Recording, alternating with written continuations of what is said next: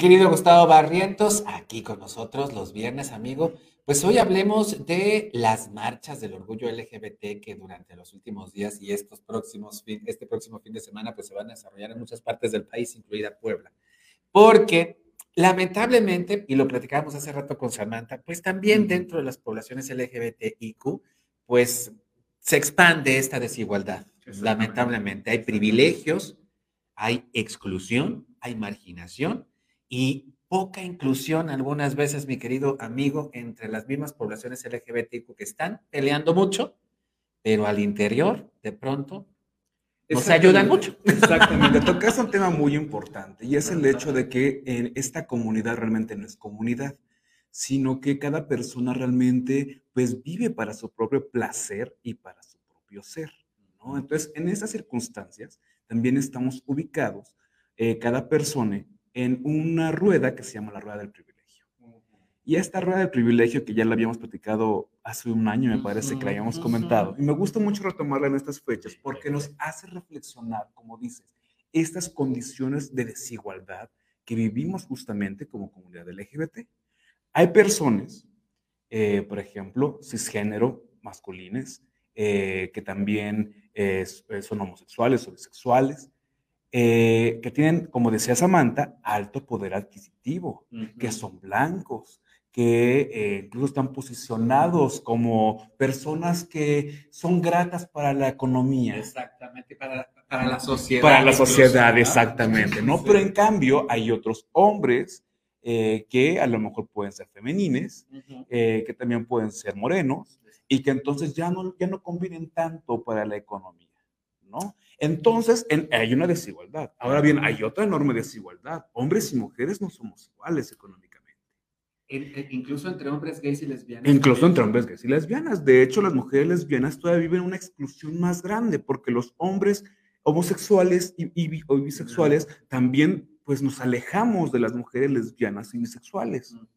¿Por qué?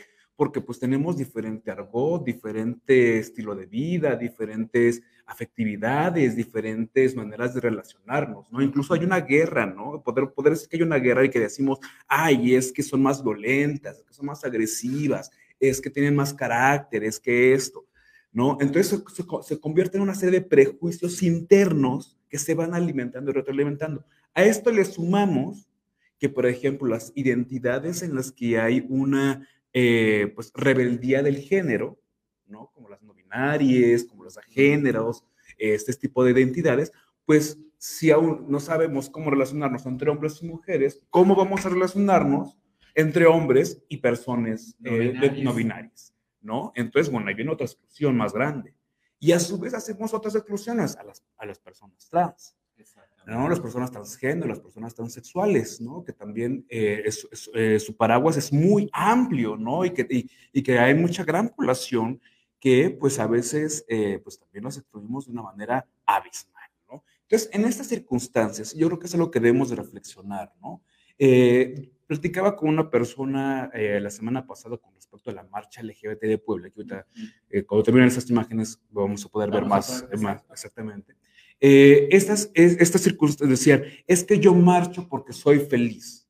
Y soy feliz, y yo le decía, si eres feliz porque no has vivido un acto de homofobia, eres feliz porque no tienes que medicarte, eres feliz porque tienes una familia que te acepta, eres feliz porque tienes pues estas, estas condicionantes que te hacen ser felices y que te, que te hacen sentirte orgulloso. Y está muy bien que, que sientas orgullo, qué bueno, pero hay personas que no tienen el privilegio de contar con el apoyo familiar, de contar con un trabajo estable, de contar eh, con una salud estable.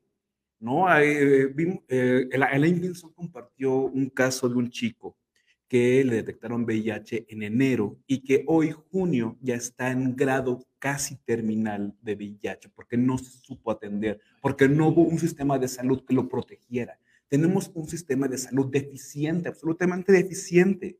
Y cada vez es, eh, y cada vez es más, eh, es, es, es, increíble que no tengamos esas, esa seguridad de salud.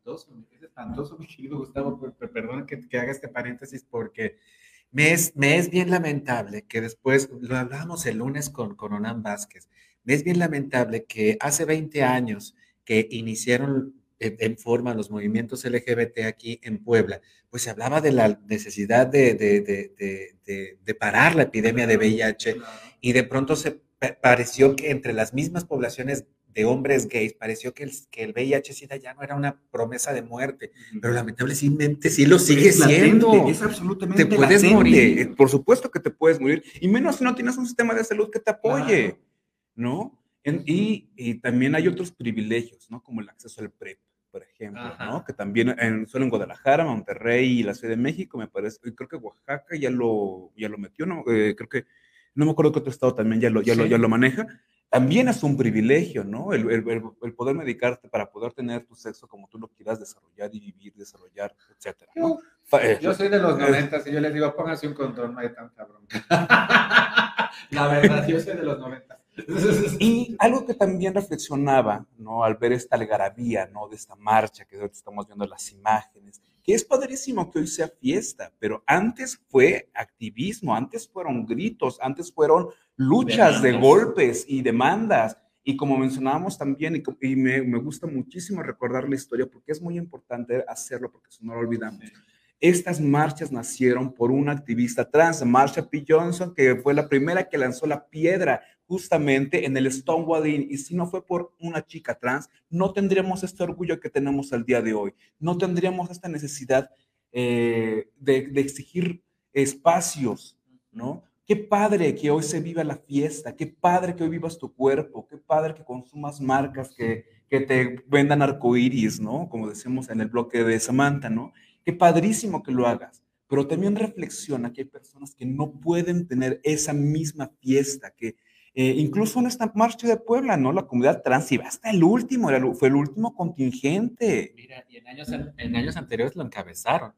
En años anteriores las mujeres trans encabezaron el contingente por los problemas de transfobia y de transfeminicidios, que siguen siendo, siguen siendo recurrentes. Pero es que, se, mira, yo encuentro estas dos vertientes en que te cuando se festeja también se lucha, ¿no? Sin duda alguna. Y estas hermosísimas fotos que nos tomaron nuestros compañeros de, de Contigo Puebla.mx, de Luis Alberto Herrera, pues ve las caritas de estos, de estos chiques. Es, que es, un logro que Es una maravilla, claro. que es un logro social. Como lo hemos mencionado también, es, vivimos en una generación que ya es más abierta con la sexualidad, la generación eh, Z, digo, sí, los, los Zoomers, eh, ya son más abiertos con sexualidad, ya hay, se vive el drag con, con, con, con la fiesta, con algarabía, cuando antes era el travesti, era, el, era una, una designia negativa, ¿no? O sea, se, y mira, son muchísimas caritas alegres que a final de cuentas tampoco nos dicen qué hay detrás.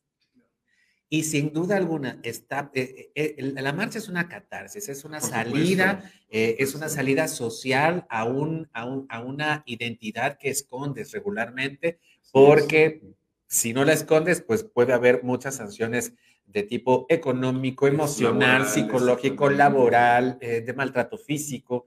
A final de cuentas, todas estas condiciones que hemos hablado durante todo el programa sobre el mercado rosa, siguen escondiendo que no pase eso con la marcha, que esta algarabía y que esta, y que esta fiesta no esconda que en realidad la enorme mayoría de las poblaciones LGBTQ no son blancas, no son, no son, este, no son, no son, no, son binarias, no, son cisgénero, es decir, no corresponden a la norma, a la heteronormalidad que se quiere imponer y son pocos realmente los hombres gays, blancos, clase medieros, que son los que acepta la sociedad. Incluso también estos hombres eh, cisgénero que viven también su sexualidad, incluso dicen, yo no tengo por qué ir a marchar.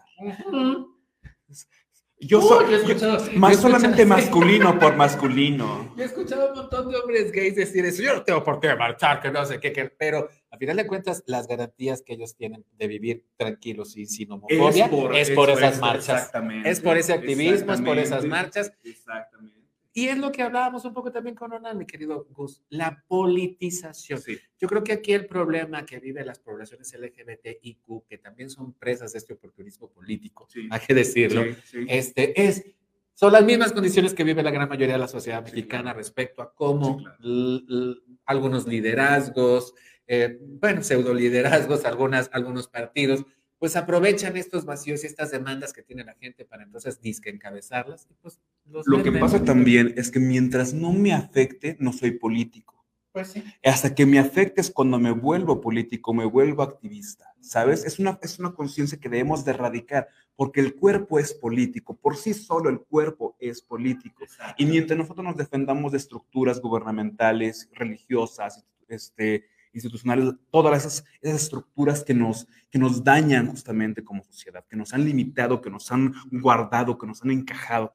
Si realmente eh, defendemos nuestro cuerpo, incluso hasta la sexualidad, eh, que como que quiera ser, ¿no? O sea, si quiere ser un pop, ¿no? Un cachorro, o si quiere ser un, un amo o si quiere ser un, este, una persona sexual, o si quiere ser una persona este, polisexual que vive en orgías, está perfecto, está adelante. Es que esto es, es justamente defender tu cuerpo y tu sexualidad. Esa, esa es la política. Educación sexual desprejuiciada, científica, que te muestre cómo funciona la sexualidad humana y entonces a partir de esa información científica y desprejuiciada, la gente decida.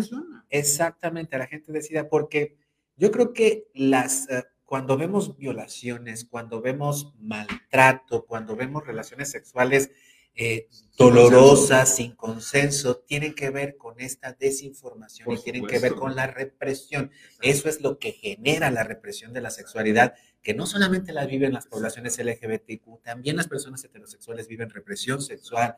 Eh, es, yo creo que a final de cuentas, que traigamos estos temas a la mesa es para que todos desempolvemos un poco estas, estas, estas ideas vagas, estas ideas moralistas, estas ideas prejuiciadas, y entonces podamos vivir la sexualidad de manera abierta y desprejuiciada. Exactamente. ¡Feliz!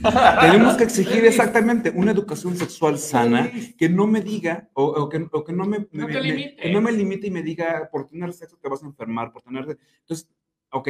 Hay vas que, a ser pecador. Vas a ser pecador, exactamente, ¿no? Y aparte que también que mi escuela de sexualidad no sea la pornografía. Exactamente.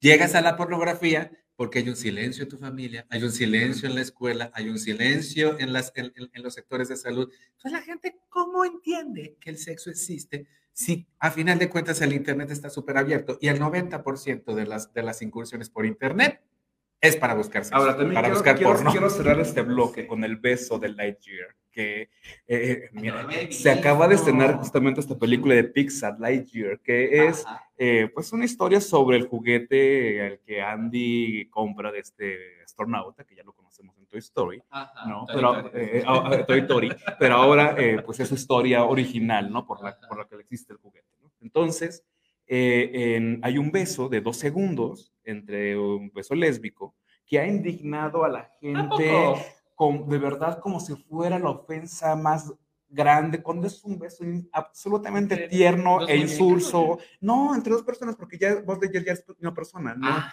Lo que pasa es, como, es que es chistoso, porque es una película que se basa en, en el personaje del juguete que veía y que tenía de niño, pero es la película que él vio cuando era niño. Entonces, es, una, es, una, es, una, cosa chistosa. Meta, metatextual. sí, la verdad. Entonces hay un beso. Hay un beso, exactamente, ¿no? Pero no olvidemos que en la historia del cine, la primera imagen en movimiento entre dos personas fue un beso ah, lésbico. ¿Un beso lésbico? Ay, sí, y erótico y bien sabroso. Ah, sí. Entre dos mujeres desnudas que se saludan y se tocan, se sienten. no digas eso porque YouTube nos va a sacar del aire. YouTube nos va a sacar del aire y entonces, y Facebook, y ya, ya ves. O sea, a final de cuentas, que nos sirvan, que nos sirva a todos eh, hablar de sexualidad. No son temas tabús. Yo creo que estamos en el, en el, primer cuarto del siglo XXI y hay muchas resistencias. Yo creo que eh, yo, yo, veo a, yo veo a la sociedad mexicana en especial como partida a la mitad entre esta necesidad de cambio y esta necesidad de conservar o de regresar a periodos de supuesta gloria nacional. A final de cuentas, el mundo cambia, el lenguaje cambia, las sociedades cambian y lo importante aquí es ponerle nombre a todo, porque esto es un problema de salud pública, para que la gente viva, viva feliz, no se violente, no se maltrate y pueda entonces confortarse en su identidad y en la identidad de la gente con la que comparte la vida. Así es. No hay de otra. mis estimadas y mis estimados y mis estimades que nos están viendo. ¡Ya vámonos! Y cerrando ya para justamente el último comentario, reflexionemos hasta dónde nuestro privilegio no margina a los demás. Ay, en este país de desprivilegiados, amigo mío. Muchísimas gracias, mi querido Gustavo Barrios. Podemos pasarnos aquí en la mañana discutiendo con el café pero pues nos tenemos que ir. Muchísimas gracias por acompañarnos esta semana en contigopuebla.mx. En el, en el portal encuentran mucha información durante este fin de semana. El lunes regresamos, por supuesto, en YouTube, en Facebook y en Twitter. Pueden encontrar todas las transmisiones y todos los materiales que realizamos durante la semana. Gracias a Gustavo, gracias a Liz Bonifacio en la producción. Nos encontramos este lunes. Contigo Puebla. Una revista para formar criterios